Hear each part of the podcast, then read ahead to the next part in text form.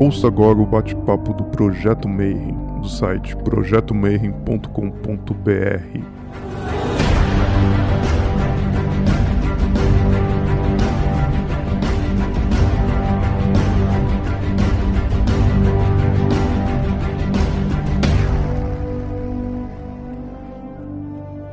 Bom dia para você que é de bom dia, boa noite para você que é da boa noite, boa tarde para você que acabou de chegar no YouTube, mais um bate-papo Mayhem. E hoje a gente vai falar de tarô, e a gente vai falar de tarô terapêutico.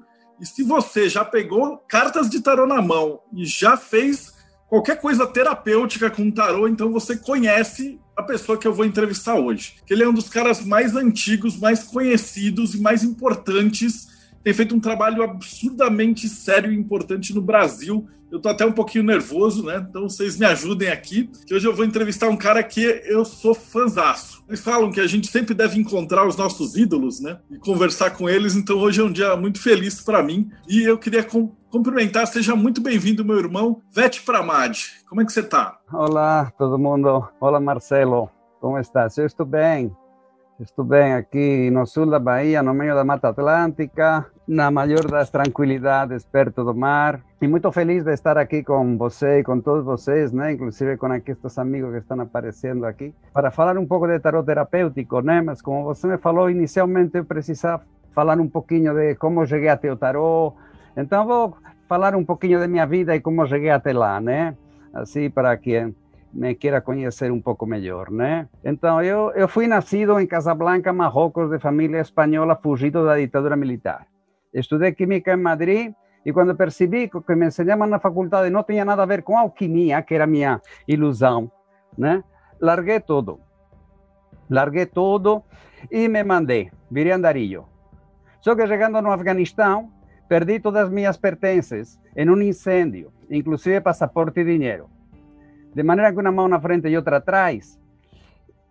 Me embarqué, continué caminando, graças ao bom coração daqueles povos afegãos, paquistaníes, hindus, né? e descobri Osho, Shivaísmo, budismo tibetano na Índia e no Nepal. De volta na Espanha, sempre de carona, vendi meu carro que tinha largado por aí e me embarquei rumbo à América Latina. Fui aprendiz de um pajé do povo Huichol na Serra Madre Oriental Mexicana durante um ano, lá perdido nas montanhas. Né? Os Huicholes são aqueles que, que os pajés, o nome de, do pajé é maracame, que significa aquele que canta. Então eles curam cantando. Né? E, inclusive, quando uma pessoa está doente, eles chegam com um instrumento de cura que chama muvieri, que é um pauzinho assim, com penas de águia, e então começam a cantar o indivíduo sentado, o enfermo sentado, né? Começam a cantar e a, e a, e a subir a doença pela coluna. E depois pegam a cabeça e sugam a cabeça do cara e cuspem a doença. E é um pedaço como de terra que eles cuspem. Né? Se uma coisa assim que você diz, uau, né? Isto, isto é alquimia, né? Então passei o ano com ele, não consegui tirar a terra do, da cabeça do, dos doentes, mas e uma coisa muito, muito interessante na cidade do México é que os camelôs, entre outras coisas, vendem livros na rua, coisa que nunca vi no Brasil. E aí eu me encontrei com uns excelentes livros de astrologia, comecei a estudar, comecei a trabalhar com astrologia, foi meu primeiro amor. Aí, tocando violão, cantando, fazendo artesanias, eu fui descendo América Central, até Colômbia, e na Colômbia comprei umas antiguidades indígenas que fui a vender nos antiquários da Suíça e da Itália. E aí começa a história. Eu estava visitando túmulo de Hermann Hesse, o lobo estepario, Siddhartha, aquelas maravilhas, Demian, na Suíça italiana. Estava aí lá, lá no, no cemitério, né, no túmulo dele, e de repente apareceu uma jovem, olhou para mim e falou assim, muito séria: Eu tenho que jogar tarô para você. Eu falei: opa, bora. Aí ela colocou as cartas em cima da pedra da sepultura Acho que Hess gostou. Abriu Rider White eu fiquei maravilhado. Não tanto pelo que ela falou, que não lembro mais, mas pelo impacto visual daqueles símbolos, né? De maneira, falei, uau, isto é muito mais impactante que aquele mapa astrológico. Então, de volta por Madrid, passei na livraria argentina, comprei o baralho esotérico, comprei o Marsella, comprei o Rider White e enchi a mochila de livros que foram meus mestres. decolé para o Peru, disposto a estudar e elaborar com aquele monte de livros tão diversos que tinha lá de todas as de todas as visões, né? Menos terapêutica, né? Uma primeira síntese. Já fiquei como dois anos trabalhando com isso e comecei já a jogar, né? Fiquei mais um tempo na Bolívia e, e, ficava, não vou sair ainda da Bolívia, porque eu sei que quando eu chegue no Brasil, não vou ir, não vou querer sair mais. E assim foi. Entrei no Brasil em 82 e aqui estou, já vou fazer já 40 anos quase, né? Já em 1987, fechando meus 10 anos de, de mochileiro e 7 anos trabalhando com o tarot tradicional e com dois anos de terapia nas costas, morando em Brasília, percebi que adivinhar o futuro não ajudava a nossos consultantes a crescer. E, acabando uma terapia chamada Processo Fischer-Hoffman, um trabalho de desprogramação infantil que trabalha com a quaternidade, energia, emoção, mente e corpo físico, caiu a ficha. Porra, são os quatro naipes, paus, copas, espadas e discos. Ouros, né? O tarot pode ser terapêutico. Aí comecei a elaborar, comecei a montar, a juntar ideias e criei minha versão do tarot terapêutico. Idealizei a leitura terapêutica, que como vamos ver já já é uma ressignificação da tradicional crucêutica, e também uns anos depois já desenvolvi os conceitos de desafio e lição de vida para juntar a data de nascimento com o tarot e dar para as pessoas toda uma série de informações que vão ajudar a pessoa a ser mais ela mesma, né? a, a se conhecer melhor. Enfim, isso foi meu roteiro aí, meu roteiro com o tarot. Fiquei viajando durante muitos anos. Por isso que meu, meu português ainda tem sotaque espanhol, porque durante muitos anos continuei indo para a Espanha, continuei indo para o México. Inclusive, aprendi um pouquinho aqui com o João do, do português de Portugal. Fiquei indo muitos anos lá a Lisboa com ele, até que chegou a pandemia e então pronto, aqui atrás do computador, procurando outras maneiras de trabalhar, né? Putz, essa jornada é magnífica. E essa parte de, de entrar a cura antes, ela, ela te ajudou a te moldar. Né? Todos os convidados que eu entrevisto, eles têm essa visão de que eles vão fazendo alguma coisinha na vida, mas não tem jeito, né? O destino vai empurrando. Então, às vezes, quando o cara é religioso, ele vai para aquela, aquela área, ou no teu caso é uma fusão, né? Primeiro aprendeu a cura, aprendeu o tarô, astrologia, juntou tudo e aí desenvolveu esse, esse próprio método, né? Então a minha primeira pergunta seria o seguinte: o que, que é o método do tarot terapêutico? O que, que é um tarot terapêutico? Bem, o tarot terapêutico é um instrumento que trabalha na luz, ajudando a pessoa a sintonizar-se com a sua essência, e na sombra, a identificar e trabalhar padrões de comportamento que dificultam a realização plena do indivíduo. Essa seria a definição. Agora, se para entender melhor como funciona o tarot terapêutico, seria muito interessante comparar ele com o tarot tradicional naquelas duas vertentes. Teríamos aqui o tarot tradicional na vertente divinatória e de aconselhamento, e o tarot terapêutico. A primeira questão é o objetivo. O objetivo do tarot divinatório é conhecer o futuro. O de aconselhamento é ajudar a pessoa a resolver seus assuntos, seus problemas, eliminando as dificuldades que elas encontram para atingir seus objetivos. E o tarot terapêutico, como falava antes, é ajudar a pessoa a ser mais ela mesma. Que para isso estamos aqui, finalmente. Estamos aqui para tornar-nos plenamente o que somos, desenvolvendo nossos talentos e superando nossas dificuldades internas. Esse é o objetivo. O centro da leitura para o tarot divinatório são os acontecimentos do futuro. O tarot de aconselhamento são os problemas ou questões que a pessoa traz. E para o tarot terapêutico, o centro da leitura é o indivíduo que vive esses problemas. Não são os problemas, não são os assuntos, é o indivíduo. Então, o procedimento também é diferente. O tarot divinatório responde a perguntas. O tarot de aconselhamento, geralmente também, embora tenha algumas pessoas que jogam tarot de aconselhamento sem perguntas. E o tarot terapêutico não se formulam perguntas. E isto pode soar assim muito, muito conflitivo, muito esquisito. Como que não se formulam perguntas? Né?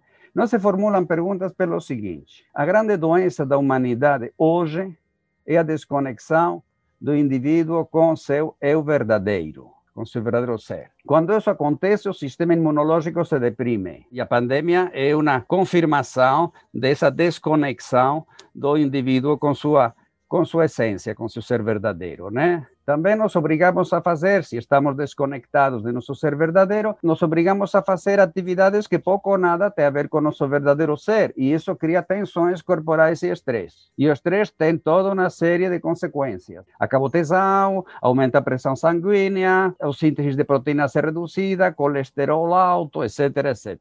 Nos tornamos mais vulneráveis a impactos emocionais e construímos uma falsa personalidade, que é o ego uma estrutura ao redor de padrões de comportamento adquiridos ou inoculados. Né? Um ego que pode ser mais glorioso, mais maravilhoso, como o ego deste gato, que um leão, ou um ego sofrido, né? sacrificado, né? que reclama o tempo todo. Uma característica do ego é que parece com o serviço público de limpeza. Todo que pega é lixo antes de pegar e jogar no carrinho, pode ser uma casca de banana, pode ser qualquer coisa, mas uma vez que vai para o carrinho é lixo.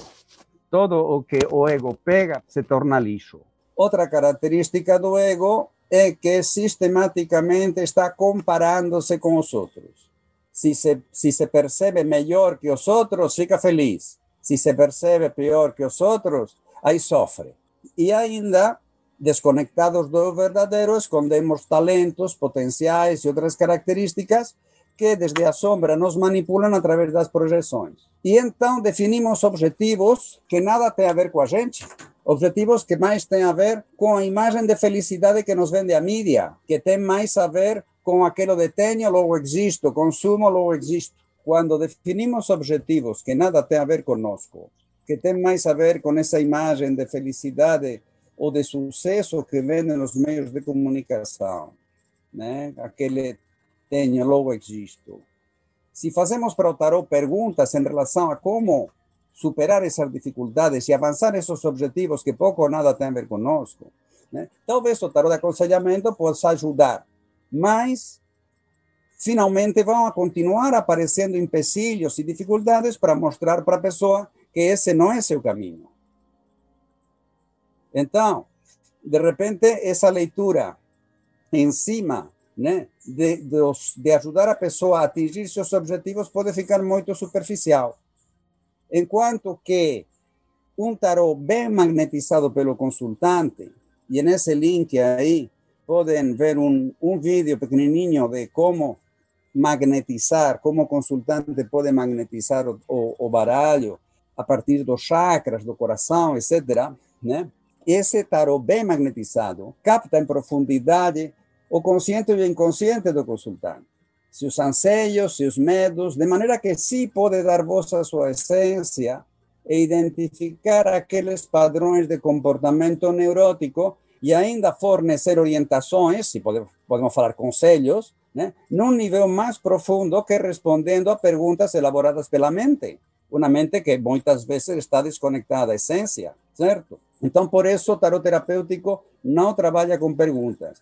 E ainda, em 99% dos casos, depois da leitura, né, perguntamos para a pessoa: bem, tem alguma pergunta? 99% dos casos ela fala não. E 1% do caso são mães que têm filhos adolescentes naquela idade aborrecente, né? que estão pedindo uma, uma ajuda para lidar né, com aqueles meninos. Bem, então, Outra questão em que diferem o, o tarot divinatório, o de aconselhamento e o terapêutico é na questão do destino. Para o tarot divinatório, o destino está escrito, Maktub, né? já está aí, pronto.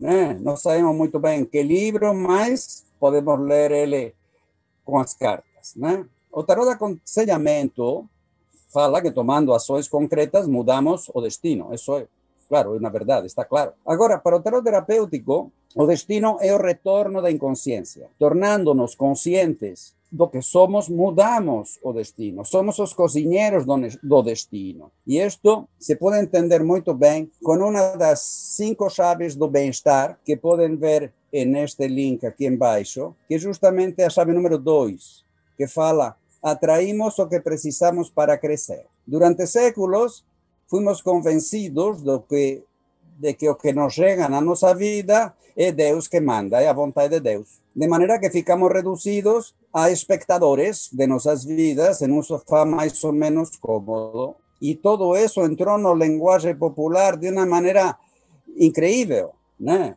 A gente se vê terça-feira, se Deus quiser. Se Deus quiser, me caso, caso este ano. Graças a Deus me curei da, da gripe. Vou pedir a Deus, o tempo todo Deus, Deus. Coitado do Deus, não, não deixamos ele tranquilo, em paz, não pode ir a pescar, né? E estamos o tempo todo pedindo que ele esteja interferindo nas nossas vidas, pedindo o tempo todo que nos dê permissão para fazer uma coisa ou outra, né? Nos falaram isso, que o que nos chega são prêmios e castigos do, dos deuses, ou do de, de Deus. Se conhecemos muita gente eh, linda que não faz mal a ninguém, mas que passa por situações que atrai situações difíceis de sofrimento, então nos falam Deus está provando essas pessoas. Enquanto que outras que estão fazendo muitas barbaridades, certas santas que andam por aí à solta, né, que todo mundo sabe quem são, não cai um raio na cabeça deles não acontece nada. Então nos falam que os desígnios de Deus são inescrutáveis. Fuimos perdendo o medo daquelas grandes ameaças, tanto na Terra, oh, a Inquisição, seis, 600 séculos de Inquisição, mais do tempo que, que os portugueses pisaram no Brasil, até agora. Perdimos o medo ao que pode vir, aqueles infernos terríveis né, com que nos ameaçavam. E, e fomos transformando esse Deus, esse Deus xereta, esse Deus vengativo, esse Deus que logo, logo, muito sensível, que logo, logo ficava bravo e mandava uns tremendos castigos do, no, no Gênesis, tal como Saramago conta para gente naquele livro Caim, né? Fomos trocando esse Deus por algo mais neutro, a existência, o cosmos, o universo. Mas continuamos a mesma história. O universo me enviou, a existência quer que eu faça isto, faça aquilo, o universo está conspirando a meu favor ou em contra, entrego este assunto nas mãos do universo e ele que se vire. Seguimos igual. Com qual? Continuamos passando a responsabilidade de nossas vidas para terceiros, seja Deus, seja nos deuses, seja a existência, seja nos senhores do karma, seja a sorte ou acaso, né?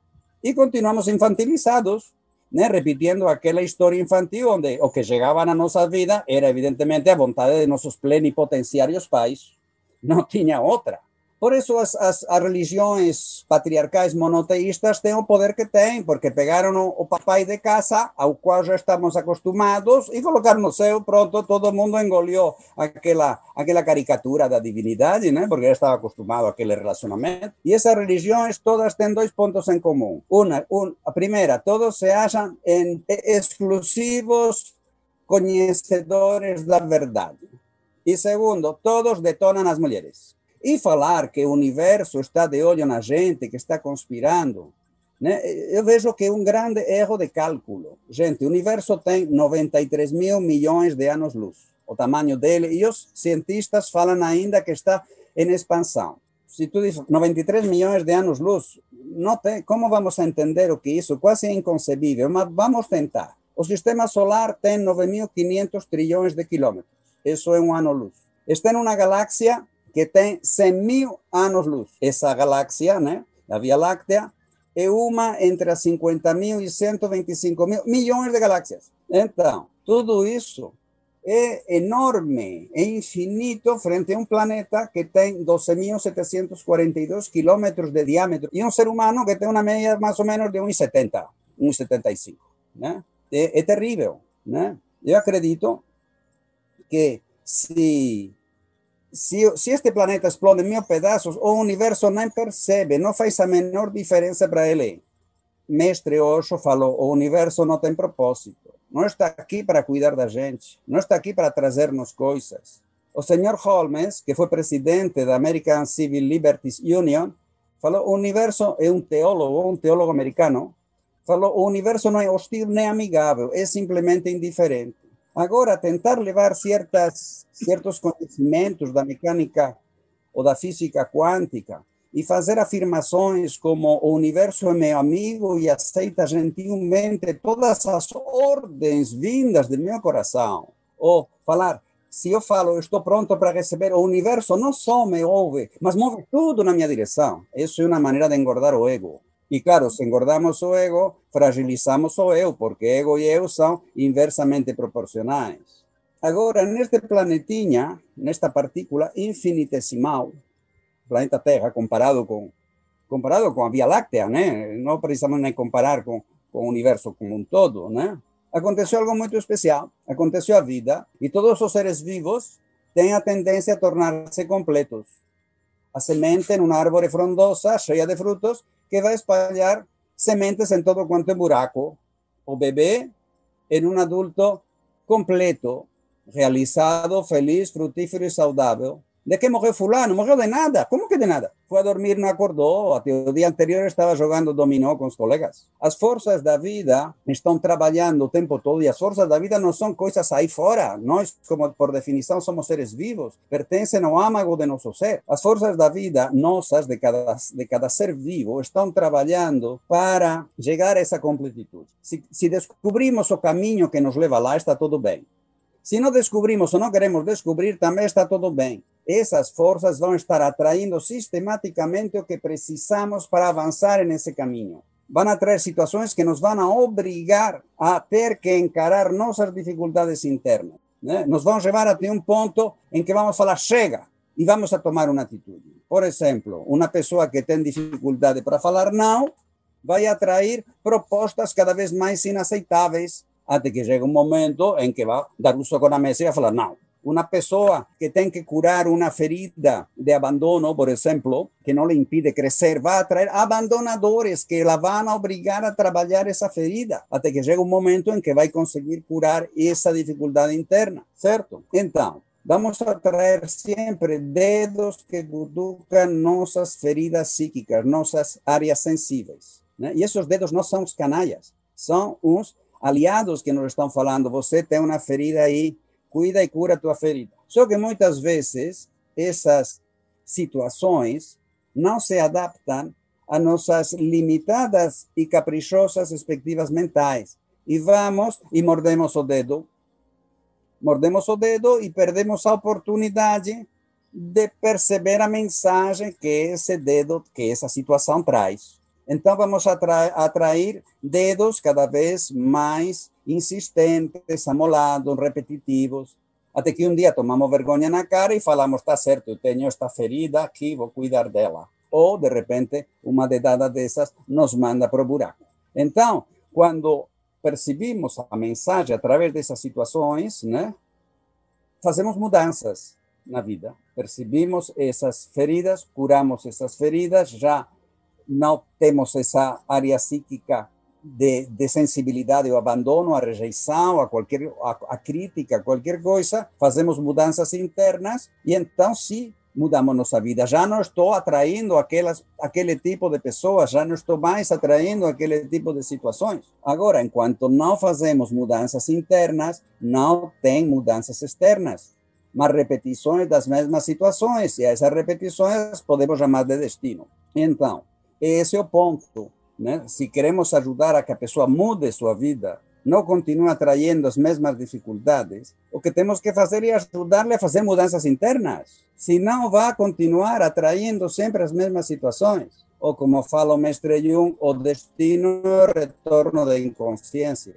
Se precisamos tornar consciente alguma coisa que está aqui dentro no inconsciente, vamos atrair situações que nos obrigam a encarar isso aí. Tem um ditado na Espanha que fala assim: não há mal que por bem não venga. Traducido, podríamos decir así, no existe nada ruim, o que consideremos ruim, que no venga por bien. Por más que una situación no gostemos dela, podemos aproveitar esa situación de alguna manera. Entonces, se trata de estar receptivos a todo lo que llega, en vez de brigar o victimarnos con eso. Y eso sería a responsabilización.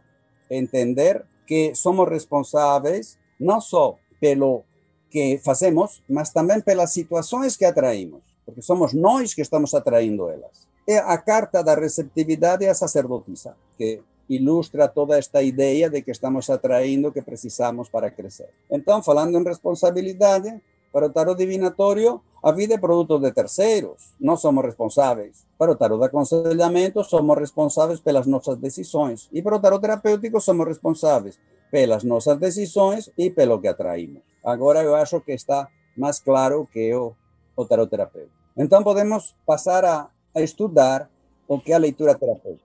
A leitura terapêutica, com certeza alguém já falou, mas isso é a crucelta. É a crucelta ressignificada. Vamos ver como é a ressignificação. Mas para isso, a segundo ponto, para fazer um trabalho terapêutico, precisamos sair daquela história de que tem cartas boas e cartas ruins. Não, isso aí, para o tarot terapêutico, não existe. O que sim existe são cartas comuns e cartas sombrias. As cartas comuns são aquelas que têm significados evolutivos e involutivos.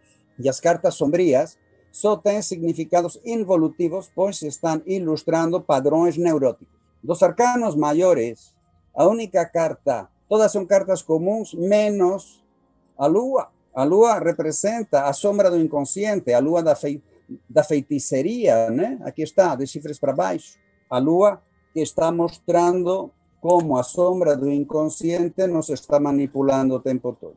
As figuras da corte todas são comuns, têm seus lados evolutivos e involutivos. Dos paus, as cartas sombrias são o 2 de paus e o 10.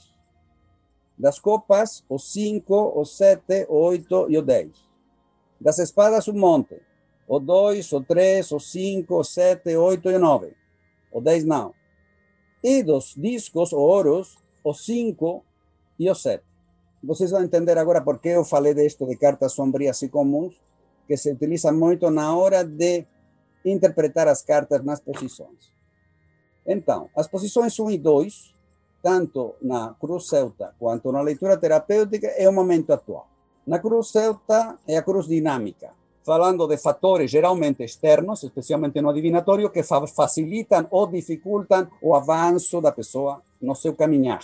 No o momento atual, na leitura terapêutica, se aparece uma carta comum, leremos ela do seu lado evolutivo, falando para a pessoa, você sente um impulso interno para tomar determinada atitude ilustrada por esta carta, dois pontos. Por exemplo, a roda da fortuna, né? Uma carta comum. A pessoa está sentindo um impulso interno de expandir seus horizontes, de se aventurar, de entrar em contato com o desconhecido, fazendo contato com novas pessoas, ideias, culturas, atividades ou lugares geográficos. Se é uma carta sombria, a pessoa está tomando consciência do padrão neurótico ilustrado pela carta. Por exemplo, o Três de Espadas. O Três de Espadas mostra que a pessoa está tomando consciência da vulnerabilidade tremenda que ela tem para rejeição, abandono e culpa, até o ponto que muitas vezes ela deixa de ser mentalmente objetiva, em função dessa vulnerabilidade que tem. Às vezes aparece, no momento atual, uma carta comum e outra sombria. Aí temos um conflito interno entre o impulso de tomar uma atitude e um padrão que o inibe. Por exemplo, tem um impulso de se aventurar, mas essa sensibilidade frente ao rejeição, abandono e culpa não a deixa se aventurar. Ela teme ser rejeitada, abandonada ou culpabilizada se ela expande seus horizontes. Bem, na posição número 4, a cruz celta está mostrando o passado, algo que aconteceu no passado, alguma coisa do passado que se manifesta de uma maneira forte no presente. Na leitura terapêutica eu chamo isso de âncora, não como se usa na mídia, né?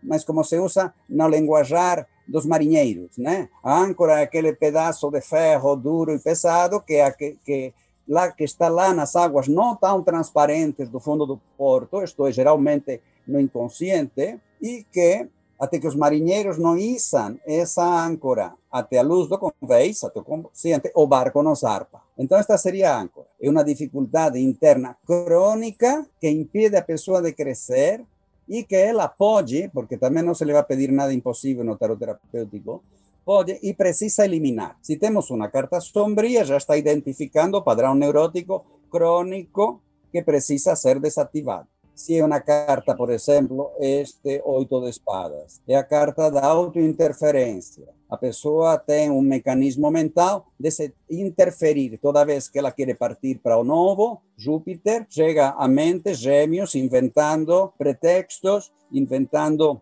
falsos argumentos para evitar que a pessoa se aventure, né? Por isso a carta tem cara de grade, a mente grade, que não te deixa sair.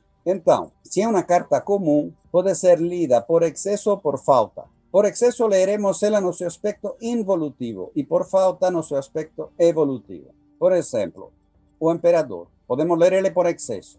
Né? O aspecto involutivo do imperador é o tirano, é o psicopata, aquele que quer estar sempre por cima dos outros, tem medo de que os outros passem por cima dele e ele se impõe. Então, leremos esta carta assim por excesso.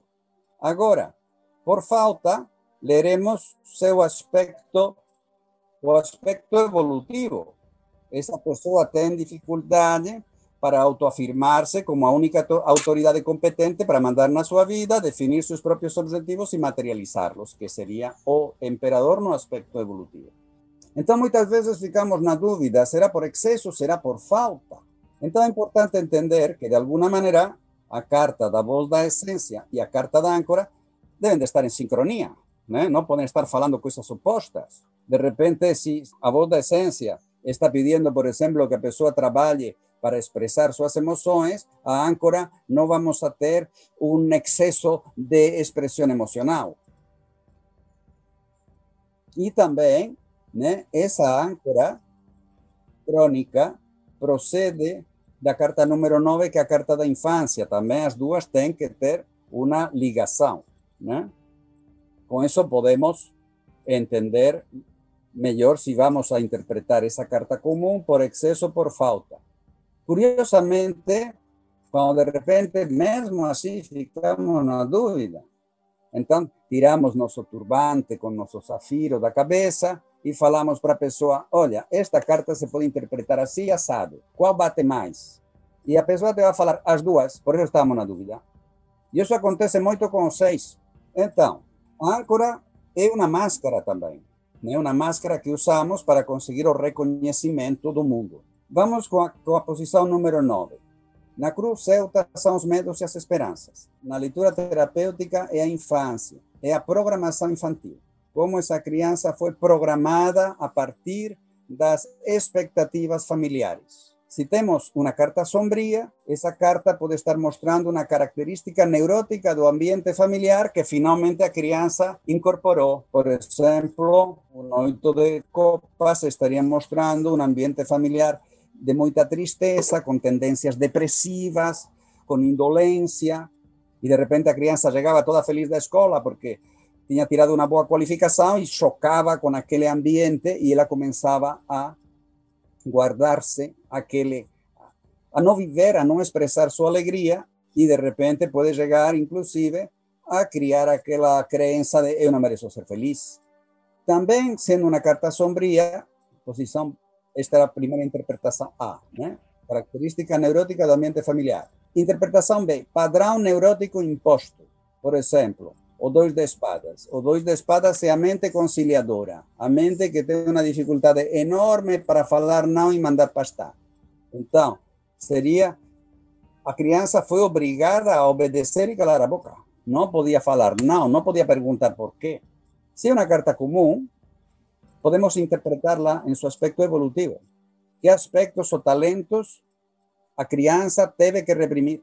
Por exemplo, o cavaleiro de copas Caballero de Copas é aquele que toma iniciativas claras e decididas a partir de suas emoções. Né? Então, teve que reprimir essas iniciativas. Mas também pode ser no aspecto involutivo. Que traços de personalidade a criança teve que adoptar ou estimular exageradamente para ser aceita? Por exemplo, o mago, né? o mago que que ação e a mente em ação, aqui na infância, estaria mostrando que a criança, para ser aceita, teve que mostrar-se muito inteligente, teve que mostrar-se muito ativa, teve que mostrar-se muito expressiva, até, até quase uma criança precoce. A posição número 8, tanto na leitura terapêutica quanto a Cruz Celta, fala dos relacionamentos amorosos. Mas na, na leitura terapêutica não se trata de dizer como está o relacionamento e quais são suas tendências nunca diremos para a pessoa este relacionamento vai acabar bem ou vai acabar mal. Ou como falou Woody Allen, tem relacionamentos que acabam bem e outros que duram a vida toda. Nunca falaremos dos sentimentos de terceiros. Não vamos a ficar por aí xeretando a vida dos outros.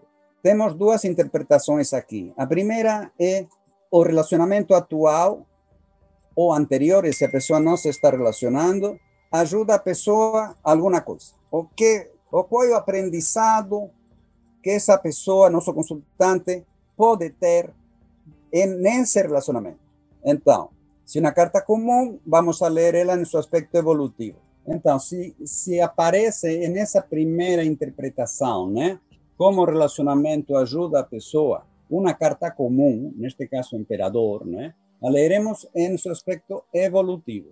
Né? Esse relacionamento está ajudando a pessoa a desenvolver seu imperador interior, a mandar na sua vida, a definir seus objetivos e trabalhar com método e organização para atingir resultados concretos, materiais. Isso se pode dar de maneiras agradáveis ou desagradáveis. Eu estava falando que uma maneira agradável quando parceiro a parceira dá força para essa pessoa fazer valer sua autoridade, por exemplo, no meio da família no trabalho, ou para ajudar ela a desenvolver esses objetivos reais. Se o que você quer é abrir uma boutique e está de saco cheio desse trabalho no governo, bora abrir essa boutique, vou fazer umas horas extras aí, vou garantir as contas enquanto tua boutique não vai para frente. Isso seria uma forma amorosa, agradável, né, de ajudar a outra pessoa. Agora também pode ser como uma reação. Se o parceiro né, quer dançar sapateado em cima da pessoa e a pessoa reage, né? E fala, calma aí, quem manda na minha vida sou eu. Pode acontecer também assim como uma reação. Bem, então, se é uma carta sombria, o relacionamento está ajudando a pessoa a identificar e trabalhar o padrão neurótico ilustrado pela carta. Voltando ao dois de espadas. O relacionamento ajuda a pessoa a identificar essa dificuldade que ela tem para falar não. E isso pode ajudar a nosso consultante a acabar com esse padrão neurótico. Mas também temos uma segunda interpretação da nessa posição do relacionamento. Seria a imagem ou atitude que a pessoa vende no mercado dos relacionamentos para satisfazer suas necessidades de atenção, de carinho, de sexo, etc., sem ser pega de calça baixada, sem se expor. Poderíamos dizer que esta carta poderia ser uma expressão no mundo dos relacionamentos amorosos da grande âncora que é aquele padrão global, né, geral. Então, se aparece uma carta comum, podemos ler ela como do lado involutivo.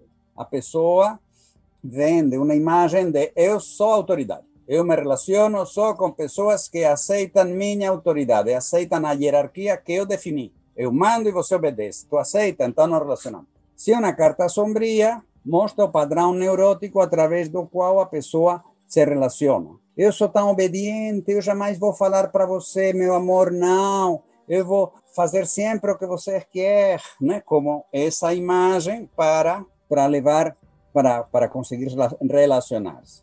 Então observem aqui, né? Nos relacionamentos amorosos, uma carta comum quando aparece como na primeira interpretação, a aprendizagem vai ser no lado evolutivo. E se aparece na segunda como imagem, na segunda interpretação, como imagem que essa pessoa oferece, vai ser sempre o lado involutivo. E com isso podemos ir à posição número 7. A posição número 7 na cruz celta é o carisma.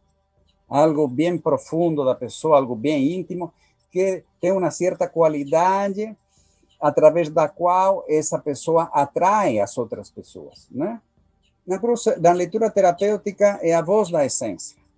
O que é a essência, esse aspecto mais autêntico nosso, aquilo que não foi programado, que não foi maculado e que permite na terapia, porque se esse esse lado mais íntimo tivesse sido massacrado também, aí não teríamos possibilidades de resgatar ninguém através da terapia, né? Então, é o que esse ser mais autêntico pede para a pessoa. Seu grito é socorro, solicitando atitudes e ações concretas. Né? Por exemplo, aparece uma carta comum, la leeremos em seu aspecto evolutivo. Está pedindo para desenvolver determinada atitude. O mago, por exemplo, aqui, estaria pedindo para a pessoa se comunicar, para a pessoa desenvolver ideias, teorias, projetos, convencer quem tenha que ser convencido que essas, esses projetos são interessantes, podem facilitar né, a melhora da qualidade de vida de quem usufrui desses projetos. Né? Está pedindo para entrar em ação, para se mover. E se é uma carta sombria, está pedindo para identificar, entender, trabalhar e desativar aquele mecanismo neurótico. Por exemplo, o sete de copas, a carta da procura frenética do prazer, que nos leva à degradação do corpo, da alma e do bolso, né? através das compensações, que acontece geralmente quando não temos o prazer classe A nem o prazer classe B. Prazer classe A é aquele prazer que vem de dentro, quando expressamos nossos talentos, quando somos autênticos, quando vivimos nossa sexualidade de uma maneira plena, amorosa, consciente. O prazer classe B é o prazer que vem de fora, quando somos receptivos às coisas boas que a natureza, nos, que, a, que, a, que a vida nos oferece, né? Algunas son gratuitas, como o Canto dos Passarinhos ou Un Pôr do Sol, e outras a gente paga para escutar o Zé Cabaleiro cantar ou comer uma, um prato muito gostoso, né? Mas quando não temos nenhum A nem o B, ninguém é de ferro e caemos na procura frenética de prazer. Então, aqui, a, a essência estaria falando de desativar essa procura frenética de prazer. E cuidado, isto não se pode fazer na marra. O que a pessoa tem que fazer é trabalhar as dificuldades internas para ter o prazer classe A e o prazer classe B. Então, as compensações desaparecem naturalmente, porque senão ela para de, de beber cachaça e entra na cocaína. Com isso, temos um diagnóstico. Se isto fosse o consultório médico, teríamos os sintomas no momento atual, a doença na âncora, os origens da doença na infância, a, iniciativa, que é o lado saudável do corpo, que é tomar para resgatar esse equilíbrio que chamamos saúde. E se é um médico ou uma médica mais holística, pois também você vai estar interessada como influência, né? A influência do relacionamento na saúde do paciente. Então, a partir de aí, vem a receita. A receita né, é a posição do método. Na Cruz Celta é a base da questão. Na leitura terapêutica é o método de trabalho que o tarot, que o tarot vai sugerir né, para a pessoa. Una carta común será lida no seu aspecto evolutivo, tomar a atitude mostrada pelo aspecto evolutivo da carta.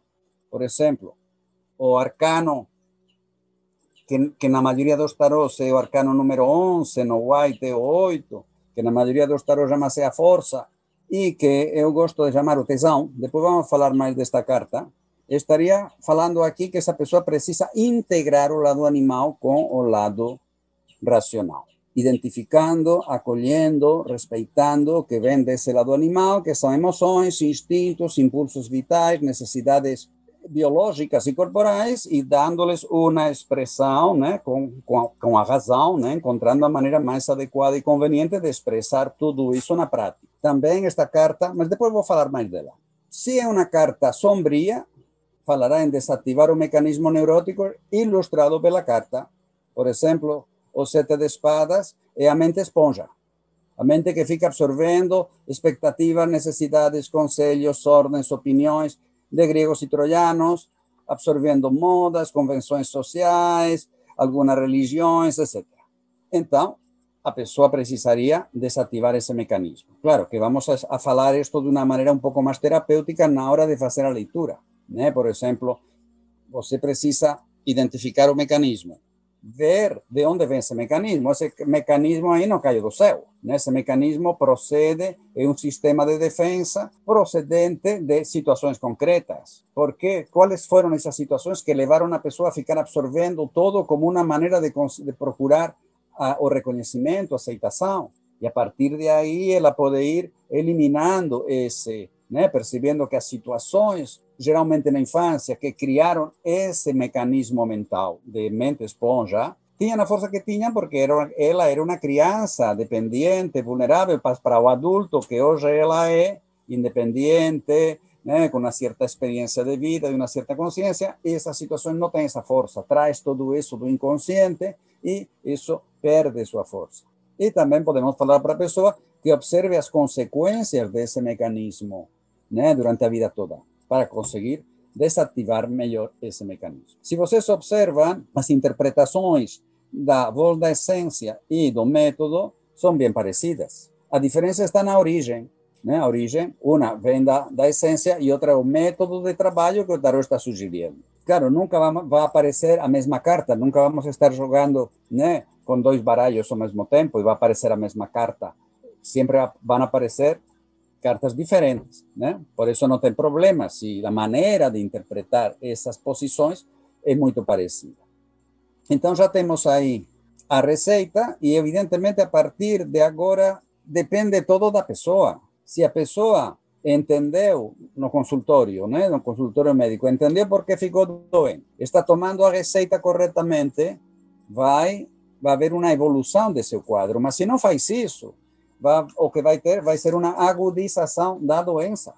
E neste caso seria algo parecido. Se a pessoa não faz por onde, as cartas que mostram esses padrões neuróticos crônicos na posição da âncora podem se tornar cada vez mais fortes. Se não, então o que vem é a evolução do quadro. Na cruz celta é o futuro, posição número 6.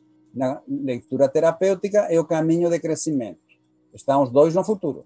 É o caminho que está detrás da porta que se abre com as chaves que apareceram nas posições anteriores e que está hoje do outro lado da porta. Se a pessoa diz, oi, que consulta tão interessante, mas agora não tenho tempo de trabalhar no que está aparecendo aí, só daqui a seis meses, ninguém garante que daqui a seis meses o que vai aparecer no caminho de crescimento fique aí esperando.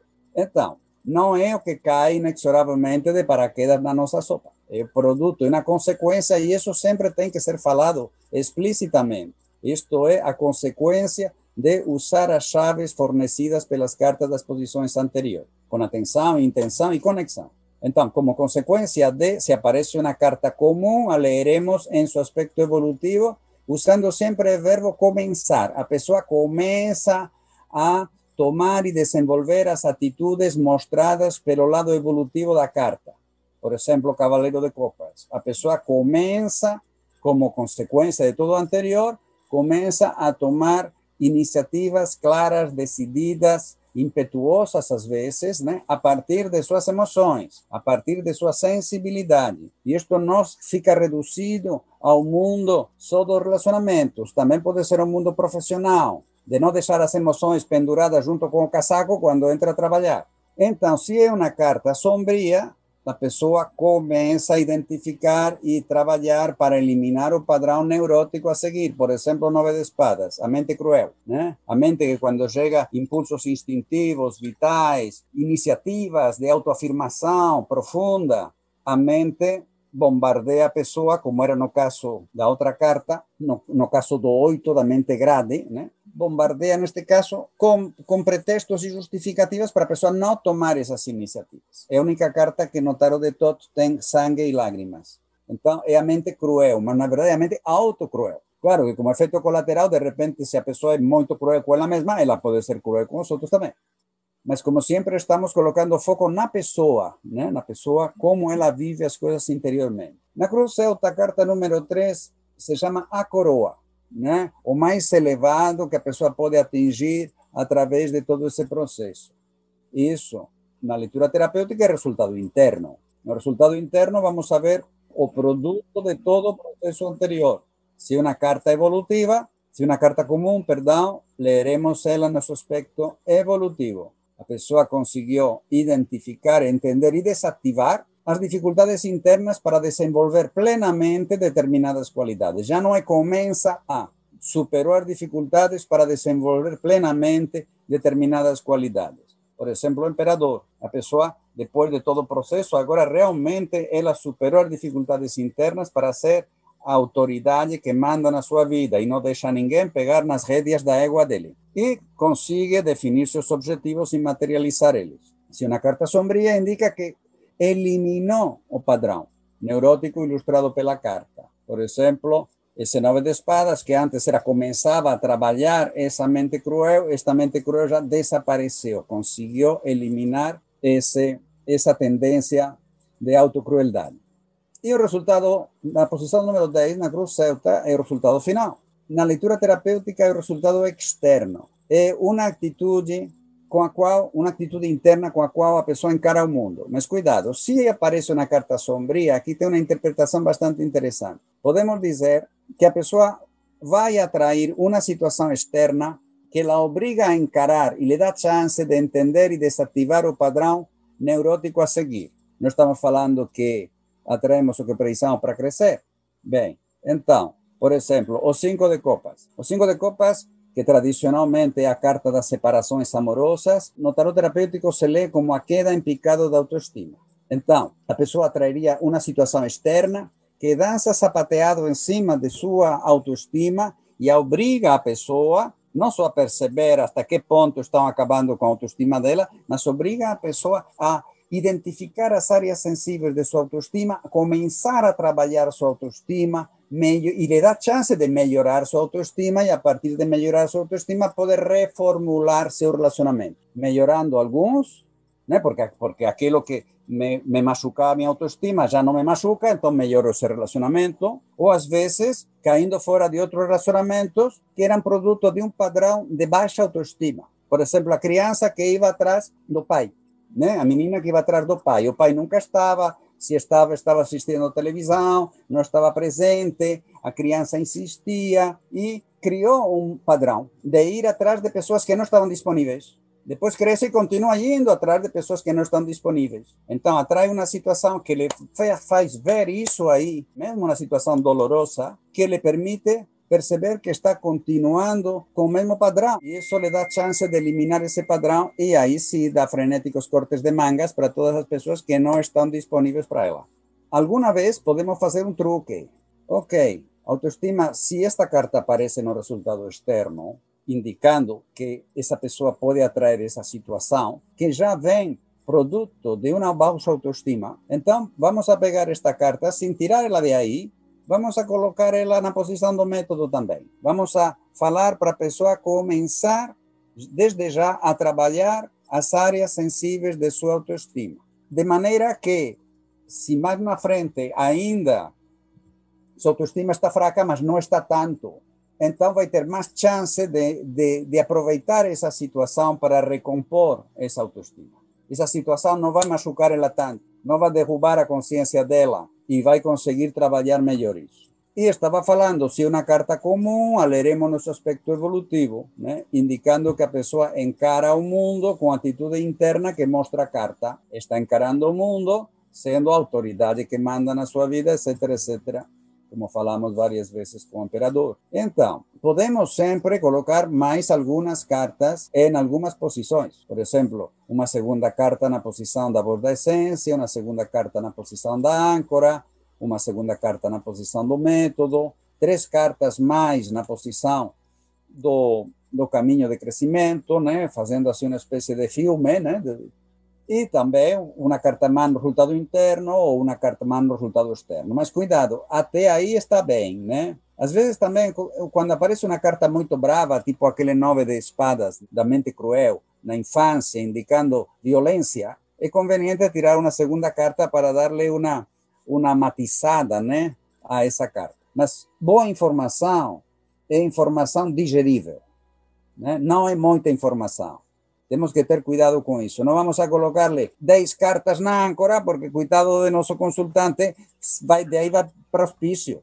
Temos que darle as informações que possa, com as quais essa pessoa possa trabalhar. Então, esta seria a leitura. E vamos sacando cartas do maço, né? Pode, pode ser, colocamos a mão esquerda em cima do maço, quero uma segunda carta para voz da essência, por exemplo, pedimos isso mentalmente três vezes, cortamos o maço, colocamos a carta, fechamos o maço, certo? Essa seria a leitura terapêutica. E outra questão para fazer um trabalho terapêutico também, é que precisamos um tarô que esteja limpo de moralismos, doutrinas e todas aquelas histórias, né, que nos contaram e que se repetiram per secula seculorum. Quais são as cartas nas quais podemos ver melhor?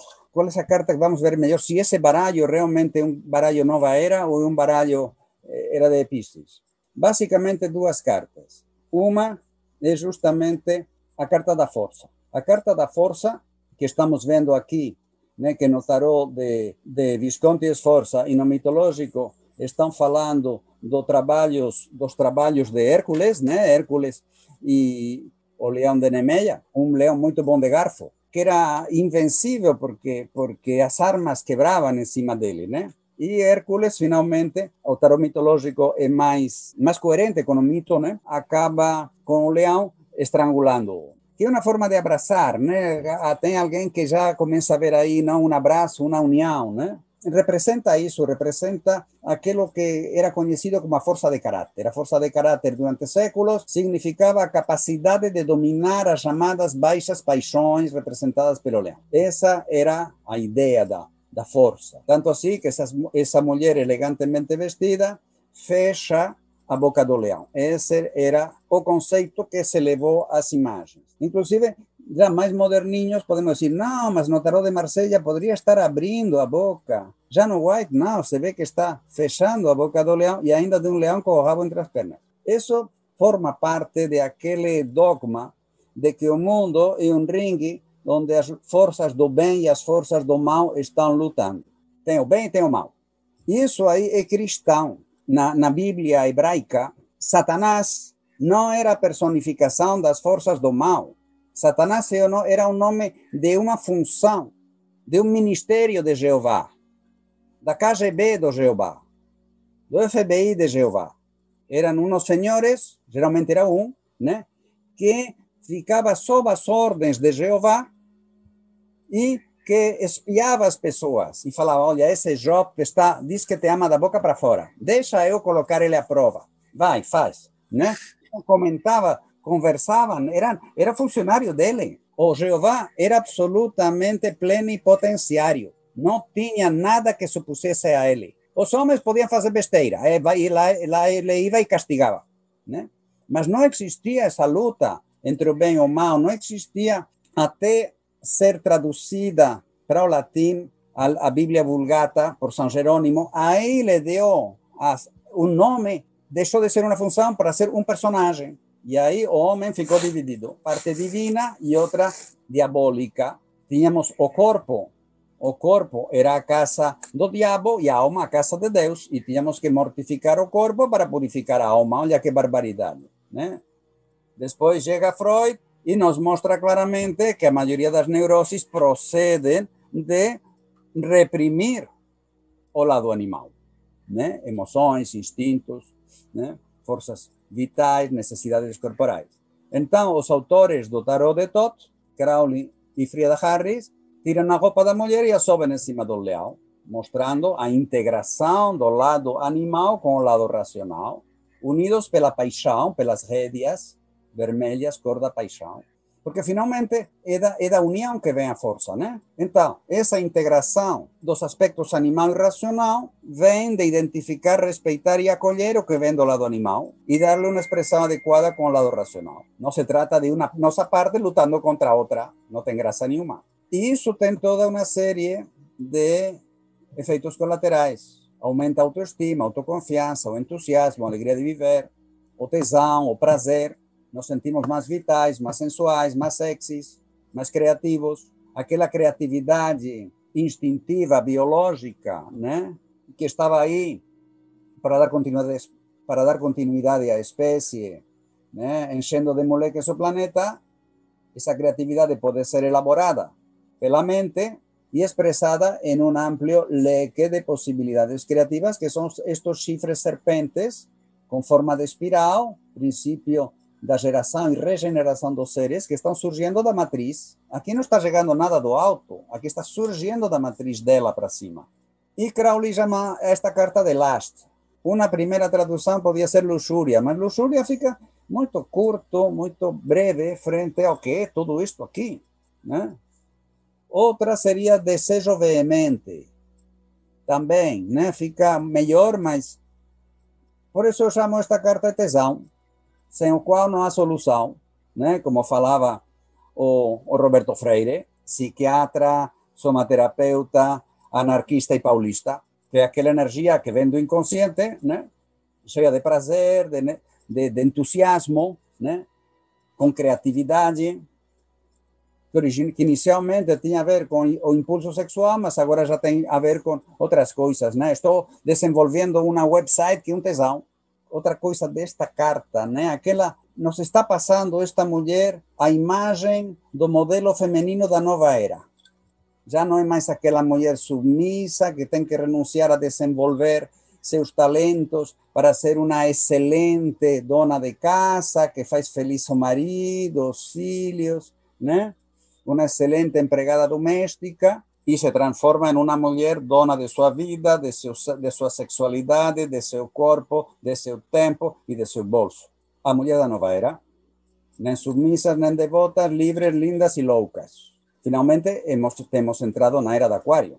A era de Aquário é uma mudança radical da sociedade que começa justamente pelas mulheres.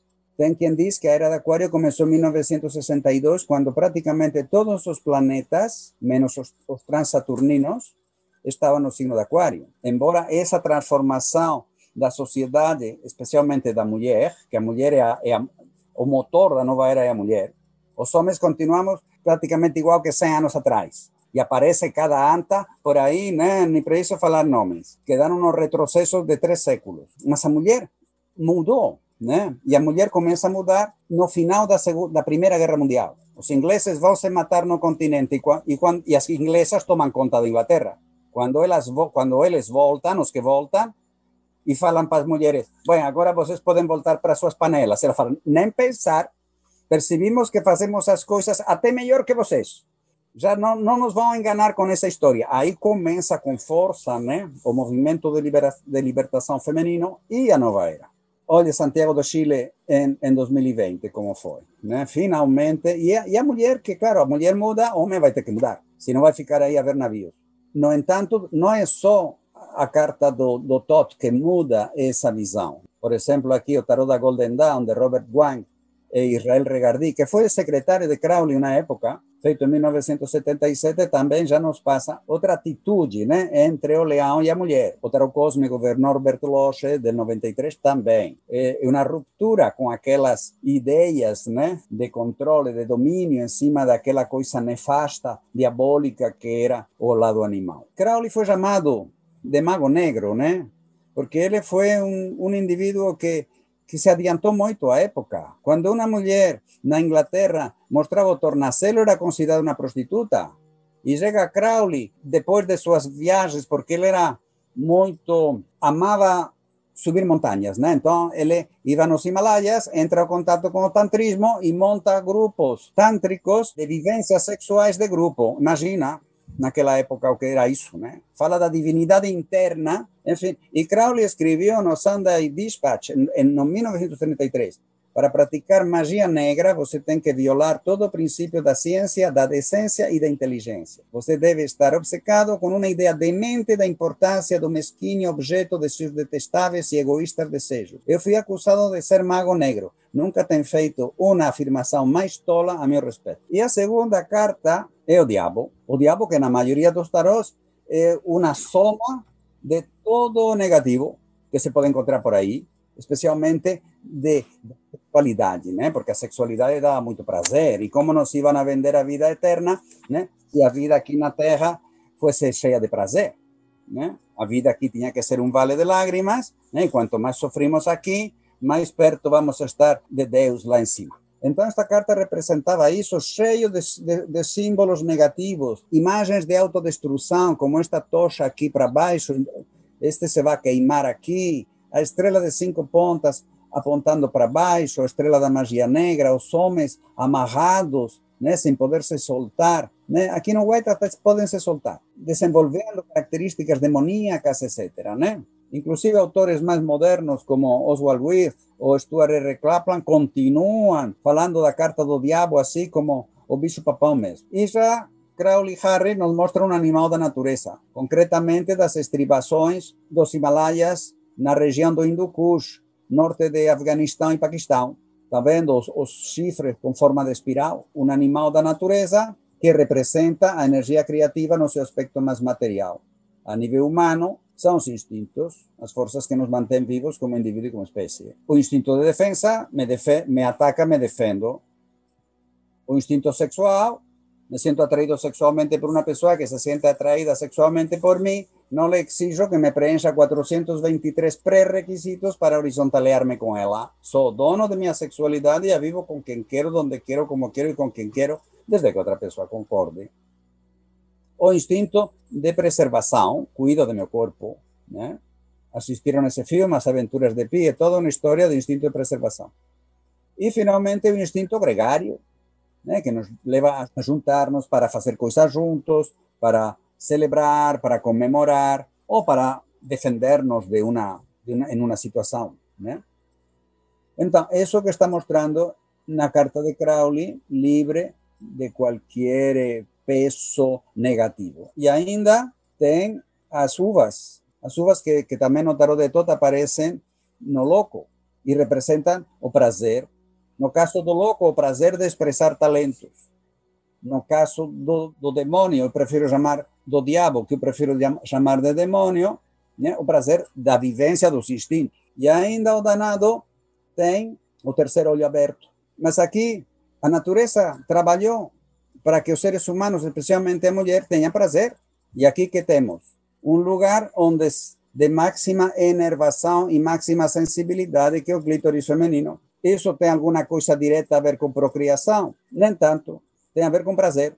E ainda falava, tem o terceiro olho aberto, né? Através da vivência da sexualidade de uma maneira mais consciente, mais amorosa, mais plena, como mostram os tântricos, abrimos os chakras, avançamos em direção ao nirvana, à iluminação. E claro, esses instintos precisaram ser negados, porque é a força maior que a gente tem.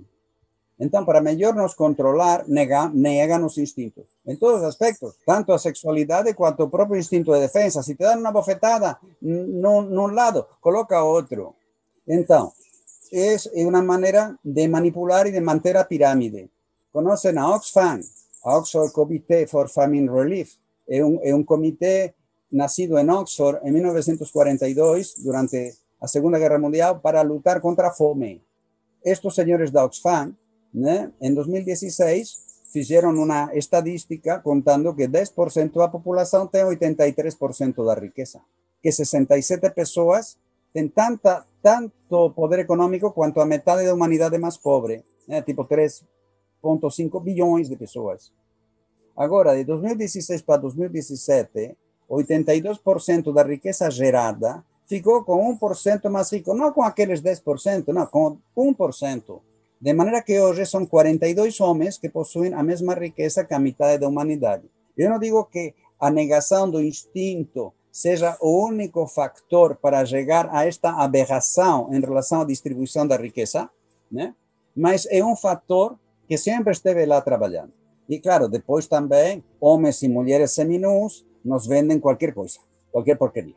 E nós continuamos lá assistindo essas, essas coisas, né? Então, é isso. Quando queremos ver um baralho, né? se realmente um baralho nova era, as duas cartas que melhor podemos, nos vão passar essa ideia, é aquele arcano da força ou do tesão, como lhe queiram chamar, ou entusiasmo também se poderia chamar, é um nome muito, muito interessante, e o demônio. Esse seria também o, o terceiro ponto para poder trabalhar de uma maneira terapêutica. Eu acho que a tua explicação foi espetacular. A gente estava conversando com o João enquanto estava fora retornando, de como é interessante é, essa ideia de você ter desenvolvido esse método a partir da tua vivência.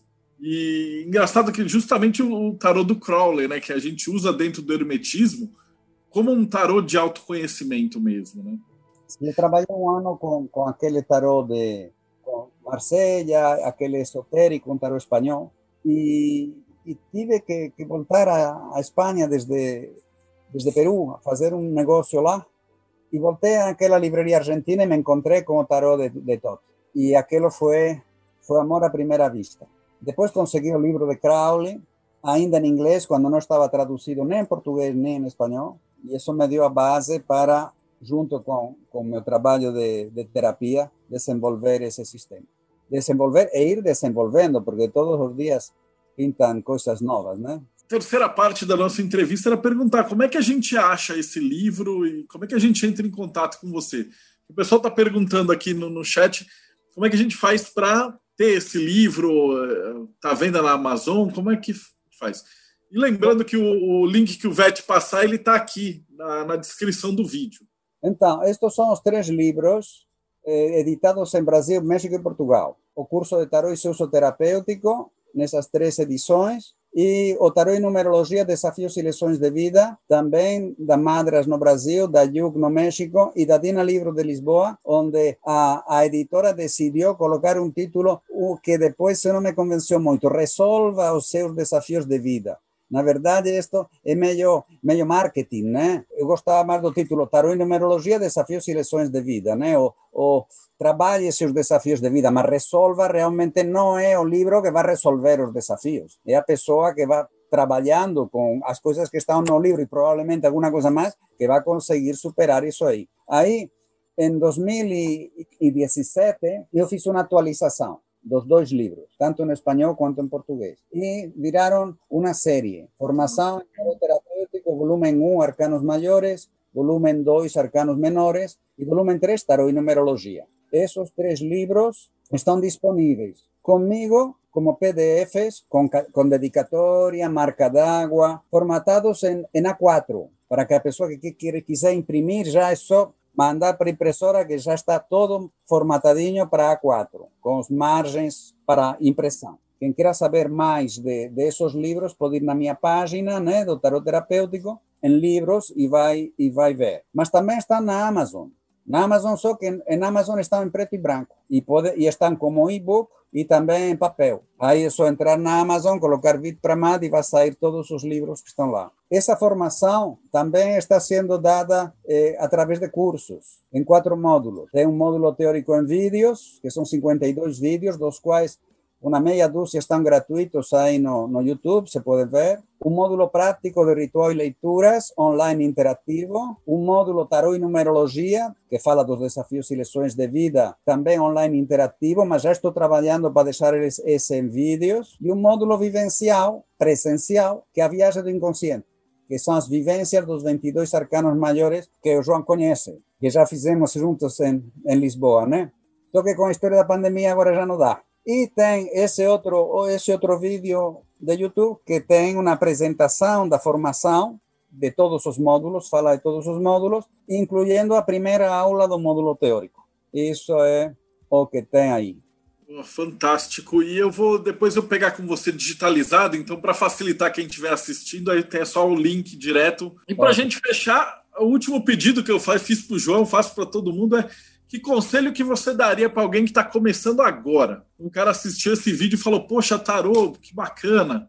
Para alguém que está começando agora com, com o tarô e que está interessado, está se sendo atraído por, por uma leitura mais terapêutica, né? Porque se está atraído por uma leitura divina, primeiro tem que ver claro isso. Primeira coisa é que é o que ele quer fazer. Porque, por exemplo, adivinhação e terapêutico são excludentes. Adivinhação é antiterapêutico. As adivinhações que faz, supostas adivinhações, são consequências de outras coisas, né? Então, são, são dois, dois formatos bem... Primeiro, precisa saber isso. Se quer ajudar a pessoa a ser mais ela mesma ou querer dar conselhos em cima de assuntos específicos ou quer falar do futuro. Isso é o primeiro que, que precisa saber. E se é com o tarot terapêutico, então, eh, minha, minha sugestão é que pegue todos os livros que possa encontrar que falem de tarot de autoconhecimento, desde aquele de Jung e o tarot, e que faça sua síntese, que pegue, que vaya pegando que, o que a pessoa vaya gostando mais, que não siga